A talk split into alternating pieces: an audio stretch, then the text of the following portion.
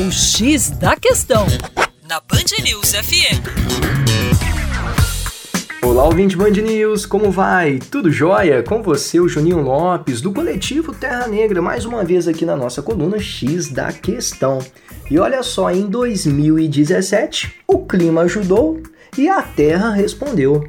Só de soja, milho e arroz, as três principais culturas do nosso país, as safras ultrapassaram 225 milhões de toneladas.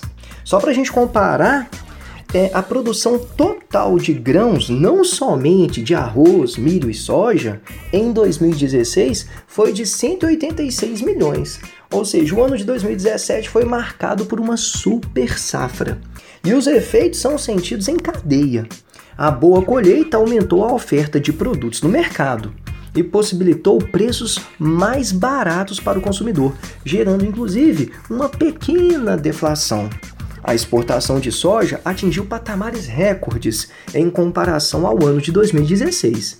Além disso, a ótima produtividade ajudou a impulsionar a participação da agricultura no PIB do país e a diminuir o impacto da queda que estava acontecendo em outros setores da economia. Mas, segundo especialistas, este é apenas o lado bom da história. Nós temos também, por sua vez, a concentração de renda aumentando no último ano no nosso país, já que os grandes empresários rurais que absorveram o lucro dessas grandes exportações que aconteceram em nosso país.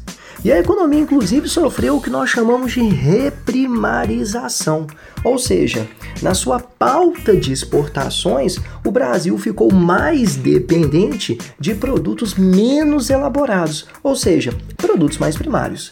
É isso aí, para mais acesse a nossa página no YouTube, é youtube.com/barra Terra Negra. Muita coisa bacana lá. Um grande abraço e até logo!